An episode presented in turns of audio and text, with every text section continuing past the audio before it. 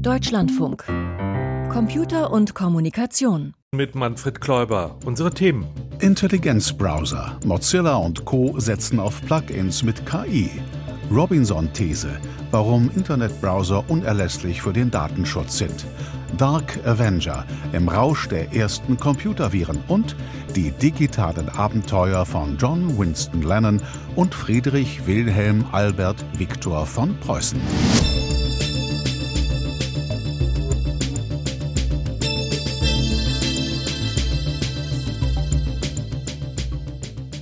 Ja nicht das erste Mal oder die erste Technologie, wo es eine initiale Skepsis gibt und dann doch mehr genutzt wird, wenn die Technologie mehr in die Lebenswelt reinrückt und wenn beispielsweise generative Tools, ja, generative KI-Tools einfach Element sind sie ja jetzt zum Teil schon, aber einfach ein festes Element sind von Suchmaschinen, Betriebssystemen, Anwendungen, Handy-Apps und so weiter. Das war der Züricher Kommunikationswissenschaftler Mike Schäfer über eines der Ergebnisse des Wissenschaftsbarometers 2023. Mit dieser Erhebung wurde unter anderem auch die Einstellung der Bevölkerung zum Vordringen generativer KI-Systeme wie zum Beispiel Chatbots ermittelt. Noch überwiegt da wohl die Skepsis, was wohl sicherlich auch bei dem gestern geeinten KI-Gesetz der Europäischen Union eine große Rolle gespielt hat. Peter Welchering, was befürchten denn die Menschen überhaupt? Also generell sind die Menschen sehr zurückhaltend bis skeptisch, wenn sie von Chatbots, also von generativen KI-Tools, Auskünfte erhalten. Das hat das Wissenschaftsbarometer mit seinen Umfragen ziemlich eindeutig ergeben. Aber noch skeptischer sind sie, wenn Chatbots ihnen Informationen über wissenschaftliche und technische Entwicklung geben sollen. Die Quellen der Chatbots, die sind nämlich oftmals ungeprüft und deshalb muss man denen misstrauen. Ob Chatbots die richtigen inhaltlichen Entscheidungen dann bei der Formulierung von Antworten gegeben haben oder ob da etwa nicht doch falsche Gewichtungen in den neuronalen Netzen waren oder falsch gewichtete Trainingsdaten, die dann zu falschen Antworten und Auskünften geführt haben, das kann man eben nicht so ohne weiteres feststellen. Gleichzeitig sehen die Menschen, dass generative KI immer stärker in Betriebssysteme beispielsweise verankert wird in Browser oder in Softwarepakete eingebettet wird. Microsoft macht das mit seinem Bing-Chatbot, Bart von Google, das sind ja so Beispiele. In Browser werden tatsächlich in den letzten Monaten immer mehr KI-Tools eingebettet. Also es gibt schon mehrere Dutzend Plugins dafür. Und das verändert auch die Strategien der Browserhersteller ganz enorm. Das führt auch dazu, dass die lange Zeit so ein bisschen totgeglaubten Browser, die ja angeblich schon bald von Apps verdrängt werden sein sollten, doch noch ein längeres Leben haben. Und das wiederum, das hat damit zu tun, dass Nutzerinnen und Nutzer von Browsern ein recht hohes Maß an Transparenz haben wollen, was nämlich solche eingebetteten KI-Tools in den von ihnen genutzten Browsern angeht. Ja, und das beschäftigt eben die Branche seit Sommer dieses Jahres ziemlich intensiv. Da findet tatsächlich eine sehr, sehr interessante Strategiedebatte statt. Über diese Strategiedebatte konnten wir uns ziemlich ausführlich mit Mitchell Baker, der Chefin der Mozilla Foundation, unterhalten. Baker hat Mozilla mitgegründet und ist seit fast vier Jahren zum zweiten Mal an der Spitze von Mozilla. I think like almost everything wie fast alles wird sich das weiterentwickeln und wir werden KI und generative KI-Fähigkeiten einbinden. Ich hoffe, dass Browser nicht zu einem bloßen KI-Werkzeug werden, dann ginge es ja nur noch um KI. Aber jeder schaut sich diese KI-Fähigkeiten genauer an und wie wir Menschen unterstützen können, solche KI-Werkzeuge besser zu nutzen. Also klar, künstliche Intelligenz wird in Browsern Einzug halten und erste Browser haben ja bereits einen integrierten Chatbot bekommen. Doch die richtige Integration wird viel umfassender sein. Geht es nach dem Willen von Mozilla-Chefin Mitchell Baker, dann soll sich das Stiftungsunternehmen mit seinem Browser Firefox von den kommerziellen Konkurrenten Google oder Microsoft absetzen. Google etwa setzt sehr stark auf die Integration generativer künstlicher Intelligenz und definiert dabei durchaus das Standardmodell für Browser. Wir haben heute ein Browsermodell für Verbraucher. Ich denke, Google hat dies mit Chrome am deutlichsten gezeigt. Der Browser ist doch wie ein Fenster zur Website. Seine Aufgabe besteht darin, der Website alle Möglichkeiten zu eröffnen. Und Sie wissen, dass dies angesichts all der Websites und Dienste von Google auch sinnvoll ist. Denn so lassen sich sehr viele Daten der Browsernutzer sammeln. Über die Auswertung dieser Daten kann den Anwenderinnen und Anwendern sehr zielgerichtet und effektiv Werbung präsentiert werden. Doch das Modell habe sich überholt, weil die Nutzer es nicht mehr wollten, meint Baker. Es gibt ein anderes Modell, da arbeitet der Browser für Sie als Anwender. Da geht es vor allem um Werbeblocker, weil doch etliche Websites Dinge tun, die Sie als Anwender gar nicht wollen. Es gibt also einige Möglichkeiten, wie ein Browser Sie verstehen und Ihnen auch helfen kann. Deshalb experimentieren wir damit und werden in den kommenden Monaten auch damit auf den Markt kommen. Die dann in den Browser integrierten KI-Tools sollen die Anwenderinnen und Anwender zu Herrschenden ihrer Daten machen. Sie sollen entscheiden, welche Daten sie preisgeben wollen und an wen sie gehen sollen. Diesen Prozess sollen KI-Tools unterstützen. Mitchell Baker sieht dies als Gegenentwurf zur Strategie, aus dem Surfverhalten der Nutzer vor allem Trainingsdaten für ein KI-Modell zu gewinnen. Bei Mozilla denken wir darüber nach, wie Sie als Person mehr Einfluss auf Ihr Nutzererlebnis im Web haben können, aber nicht darüber, wie Sie mit KI umgehen, als ob es ein KI-Modell gäbe, bei dem Sie Ihre Informationen eingeben und die werden dann für Sie analysiert oder zusammengefasst.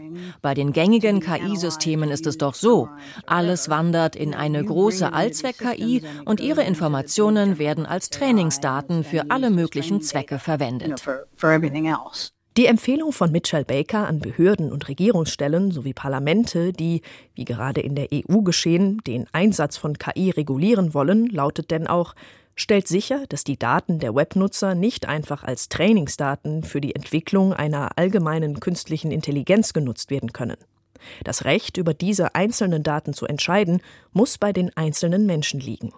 Ja, Peter, gestern wurde ja die Diskussion über ein KI-Gesetz der Europäischen Union mit einem Kompromissvorschlag abgeschlossen. Wer hat sich denn da durchgesetzt? Das hängt so ein bisschen von der Umsetzung ab. Also im Augenblick sind die Fronten da noch etwas unklar.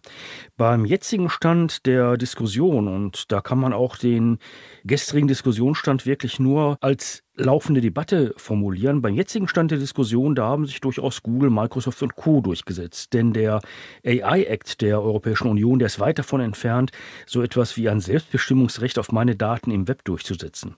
Und wenn Chatbots meine Suchanfragen oder meine Bitte um Auskünfte und Informationen aufnehmen und anhand ihrer Web-Wissensbasen beantworten, dann werden sie eben auf meine Verhaltensweise trainiert. Also wir werden dann noch ein zielgerichtetes Ausspielen von Informationen und Werbebotschaften durch den Einsatz generativer künstlicher Intelligenz in Browsern haben, viel stärker, als wir das bisher in Zeiten der Suchmaschinenindizes eben gehabt haben.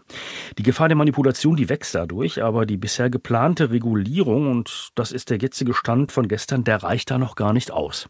Die Diskussion darüber ist ja ein bisschen unübersichtlich geworden. Wo verlaufen denn da die Frontlinien? Auf der einen Seite Google und Co., die wollen möglichst viele Nutzerdaten, auch per KI-Tools, auch per eingebetteter KI-Tools sammeln.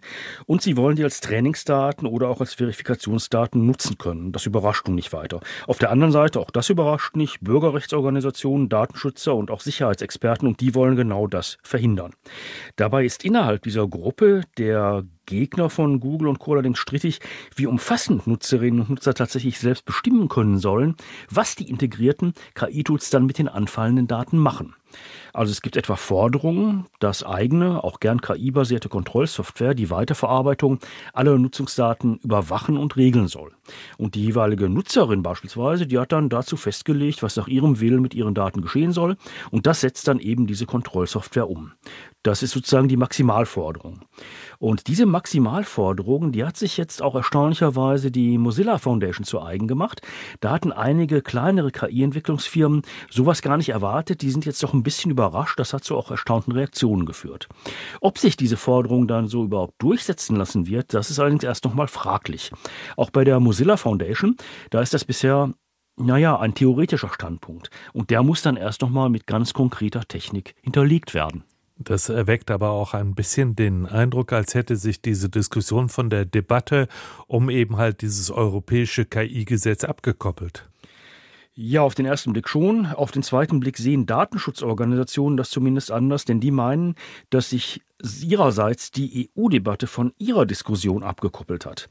Aber wie man diesen Punkt eben auch dreht und wendet, eine steht fest, die Diskussion innerhalb der Branche ist da insgesamt sehr viel weiter und auch sehr viel intensiver geführt worden als die in der EU über den AI Act. Und deshalb bleibt der auch so weit hinter den technischen Möglichkeiten zurück. Etwa die sogenannte Robinson-These, die besagt also, dass der Nutzer, die Nutzerin der eingebetteten KI eben sagt, meine Daten will ich selbst bestimmen, die bleiben entweder hier auf meiner Insel oder ich will Teile davon von der Insel weggeben. Auch wenn ich ein Prompting an einen Chatbot absetze, darf der Chatbot diese Daten nicht für Trainings oder Verifikation verwenden.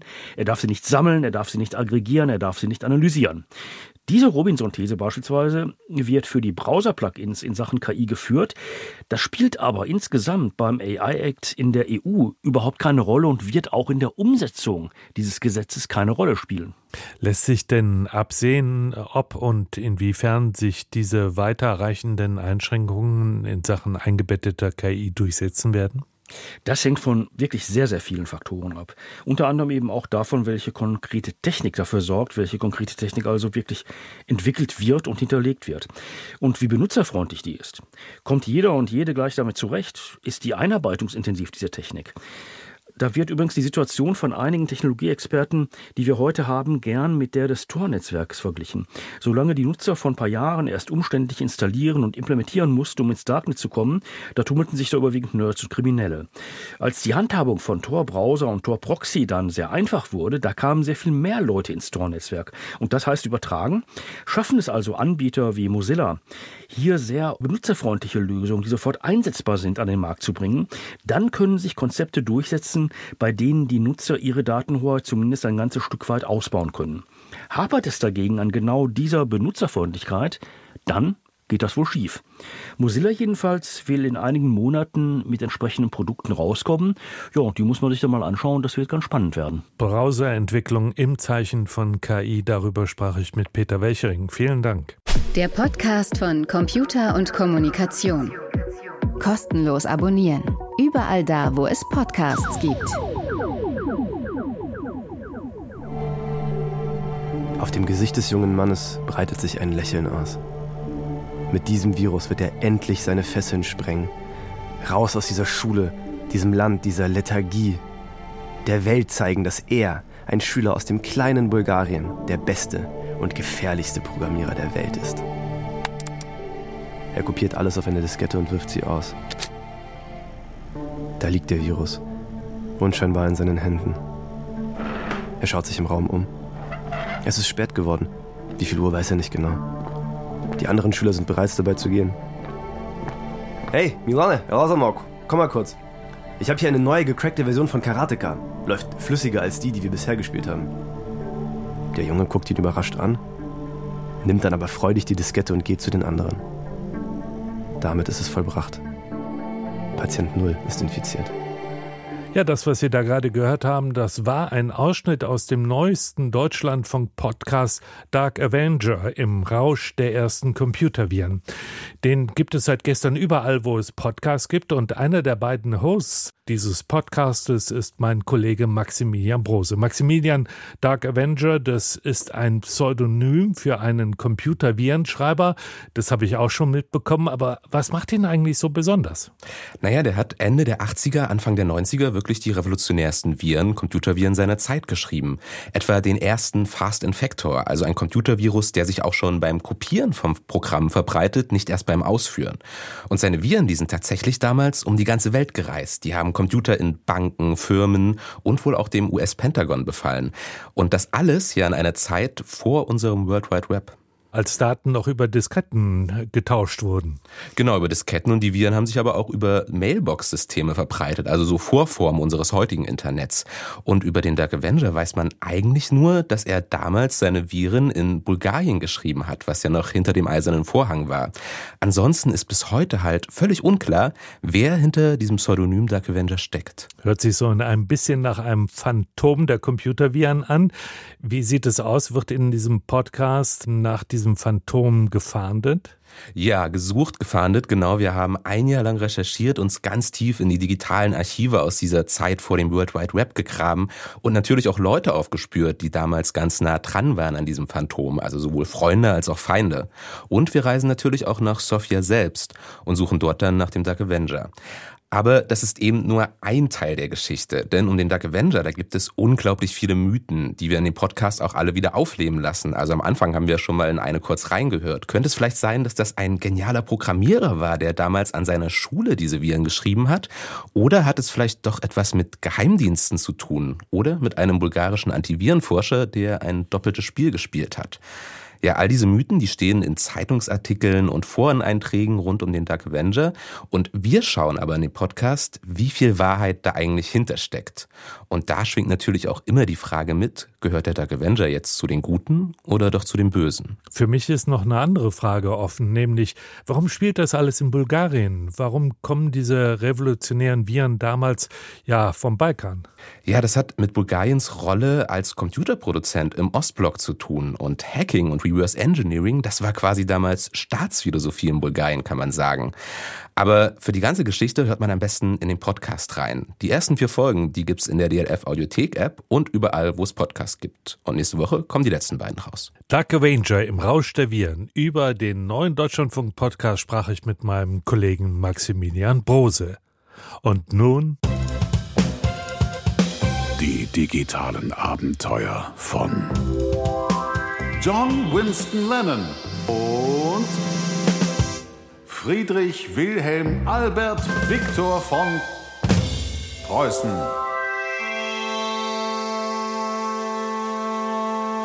Als John Lennon Kaiser Wilhelm II. besuchte, war nicht klar, für wen die Garde Parade stand. Die preußischen Soldaten sangen nämlich zünftig aus voller Brust. Give peace a chance.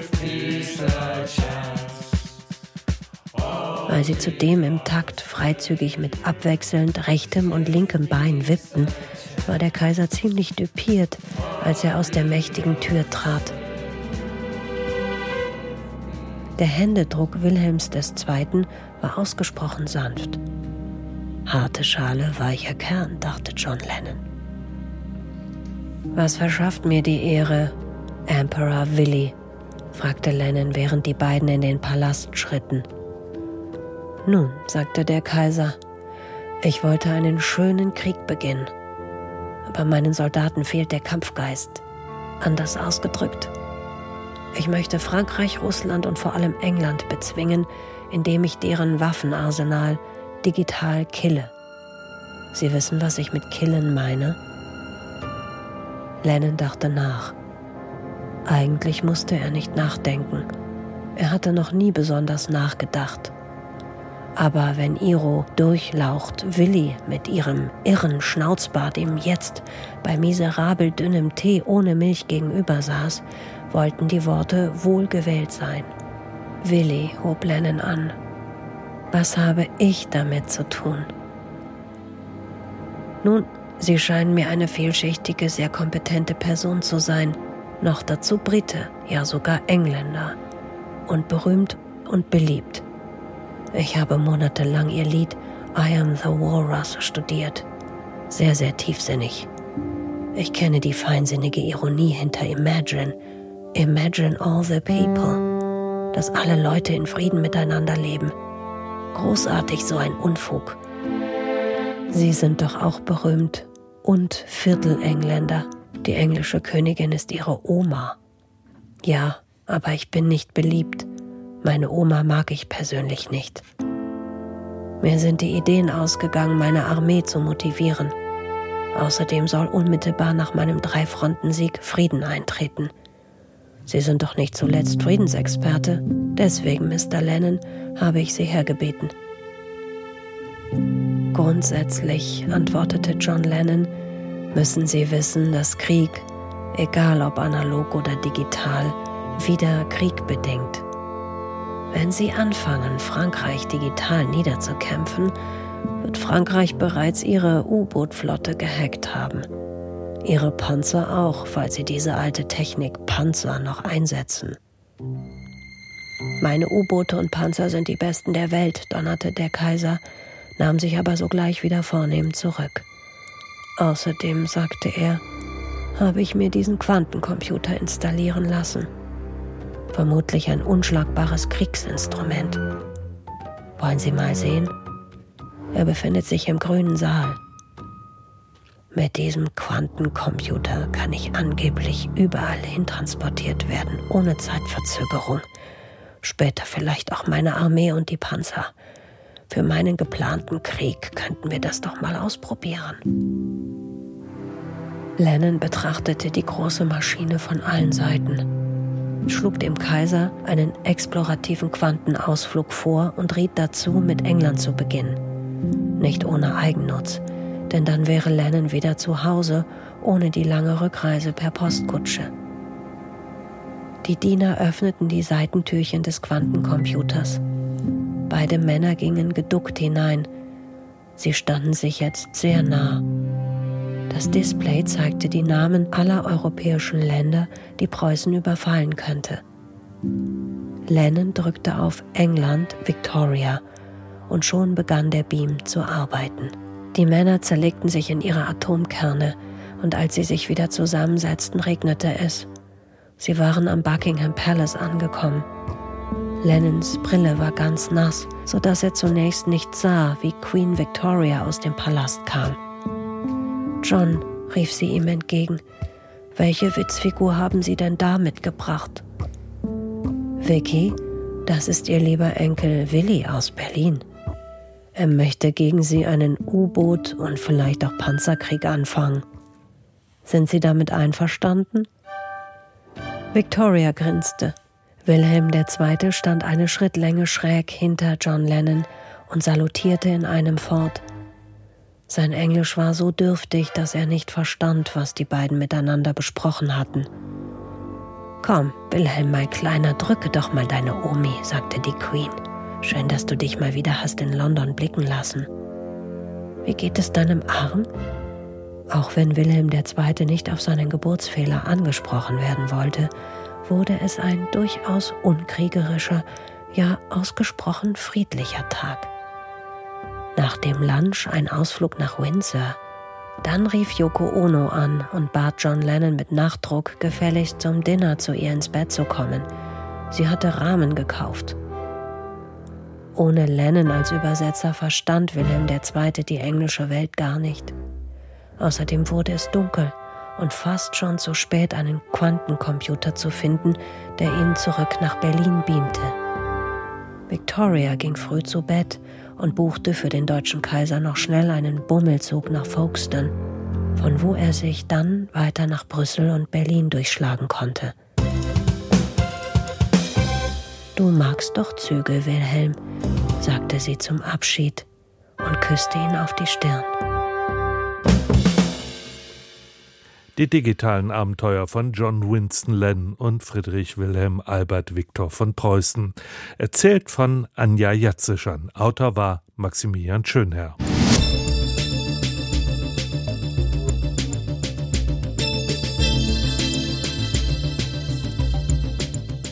Wir haben ja zu Beginn der Sendung schon drüber gesprochen. In der EU gibt es nun eine Einigung zu einem neuen KI-Gesetz. Die erste Meldung im Info-Update von und mit Michael Stang. Damit werde Europa der erste Kontinent, der klare Regeln für die Nutzung von KI setze, sagte Binnenmarktkommissar Breton in Brüssel nach Verhandlungen zwischen den Unterhändlern der Mitgliedstaaten und des Europaparlaments. Vorgaben soll es für risikoreiche Anwendungen geben, etwa bei kritischer Infrastruktur, Sicherheitsbehörden und Personalverwaltung. Dort sollen eine Kontrolle durch den Menschen über KI, eine technische Dokumentation und ein System zum Risikomanagement festgeschrieben werden. Die Regeln sollen unter anderem die Qualität der für die Entwicklung der Algorithmen verwendeten Daten gewährleisten und sicherstellen, dass bei der KI-Entwicklung keine Urheberrechte verletzt werden. Außerdem müssen Entwickler klar kenntlich machen, dass durch KI geschaffene Texte, Bilder und Töne auf dieser Technologie beruhen. In Deutschland gibt es jetzt ein viertes Handynetz. Sieben Jahre nach dem Aus von E Plus hat Deutschland wieder ein viertes Mobilfunknetz. Die Telekommunikationsfirma 1 und 1 schaltete am Freitag offiziell ihre mobilen Dienste frei. 1 und 1 Neukunden werden nun mit dem Netz der Firma verbunden. Allerdings besteht das Netz vorerst nur aus sehr wenigen Antennenstandorten. Ende September waren es 60. Zum Vergleich, O2 hat mehr als 28.000. Dort, wo 1 und 1 keine eigenen Antennen hat, werden die Kunden mit dem Netz von O2 verbunden. Bisher gibt es in Deutschland Handynetze der Telekom, von Vodafone und von Telefonica Deutschland mit seiner Marke O2. KI soll Angestellte bei Springers Nachrichten-App ersetzen. Die Nachrichten-App Upday aus dem Verlagshaus Axel Springer wird ab Mitte nächsten Jahres vollständig auf Basis von künstlicher Intelligenz arbeiten. Das teilte das Medienhaus am Freitag in Berlin mit. Nach Angaben der deutschen Presseagentur werde sich Springer bis Mitte 2025 nach und nach von allen Upday-Beschäftigten trennen. Update wird demnach von anderer Stelle aus bei Axel Springer betrieben werden, sobald es ein reines KI-basiertes Produkt sein wird. Großbritannien wirft Russland permanente Hackerangriffe vor. Der russische Geheimdienst FSB hat nach Angaben der britischen Regierung mit Cyberattacken auf Politiker, Journalisten und Nichtregierungsorganisationen versucht, sich in die britische Politik einzumischen.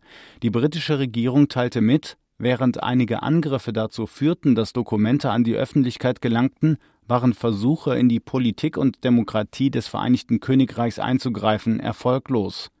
Die Angriffe auf Parlamentarier aller Parteien hätten seit mindestens 2015 stattgefunden. Russland wies die Vorwürfe zurück. Der Artikel über ChatGPT führt die Wikipedia-Liste 2023 an. Kein Eintrag der englischsprachigen Wikipedia-Variante wurde dieses Jahr bislang häufiger aufgerufen als der Text zu ChatGPT. Das hat die Wikimedia Foundation diese Woche bekannt gegeben, auf Basis einer Auswertung, die am 28. November endete. Der Artikel über den Chatbot mit seinen inzwischen mehr als 40.000 Zeichen Text und mehr als 200 Quellennachweisen kommt demnach auf knapp 49,5 Millionen Abrufe. Auf Platz 2 des Rankings mit 42,6 Millionen Klicks liegt den Daten zufolge die Wikipedia-Übersicht bemerkenswerter Tode im Jahr 2023. Auf Rang 3 landete ein Übersichtsartikel zum Cricket World Cup, der in diesem Herbst ausgetragenen Cricket-Weltmeisterschaft. IBM präsentiert erstmals einen 1000 Qubit Quantenchip. Viele IT-Konzerne arbeiten an der Entwicklung praktisch einsetzbarer Quantencomputer. Voraussetzung dafür ist unter anderem eine hohe Zahl von Qubits, die möglichst lange stabil in Überlagerung und Verschränkung bleiben. Jedoch nehmen mit steigender Zahl der Qubits diverse Störungen zu. Der neue IBM-Chip namens Condor verfügt über 1121 supraleitende Qubits, die in einem Wabenmuster angeordnet sind. Zudem hat der Konzern einen kleineren 133 Qubits großen Quantenchip entwickelt, der aber durch ein neuartiges System bedingt wesentlich stabiler, länger und fehlerfreier laufen soll als bisherige Modelle. Sternzeit, 9. Dezember ein Vulkan, der Falke und der Mondsee des Todes. Verläuft alles nach Plan, hebt bald die neue US-Rakete Vulkan ab. Bei ihrem Erstflug trägt sie die Mondsonde Peregrine ins All. Sie soll als erste private Mission auf der Oberfläche des Mondes aufsetzen. Peregrine, auf Deutsch Wanderfalke, wurde vom Unternehmen Astrobotic Technology gebaut. Es ist eine Art lunare Frachtmission.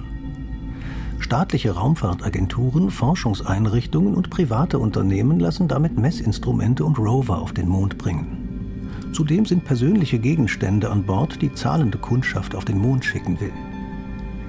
Die NASA hat vor einigen Jahren ihr CLIPS-Programm gestartet. Das ist die englische Abkürzung für kommerzielle Mondfrachtdienste. Privatunternehmen bauen Landesonden und bieten Missionen zum Mond an, bei denen die NASA eine finanzielle Beteiligung gegen Mitnahme von Instrumenten und Rovern garantiert.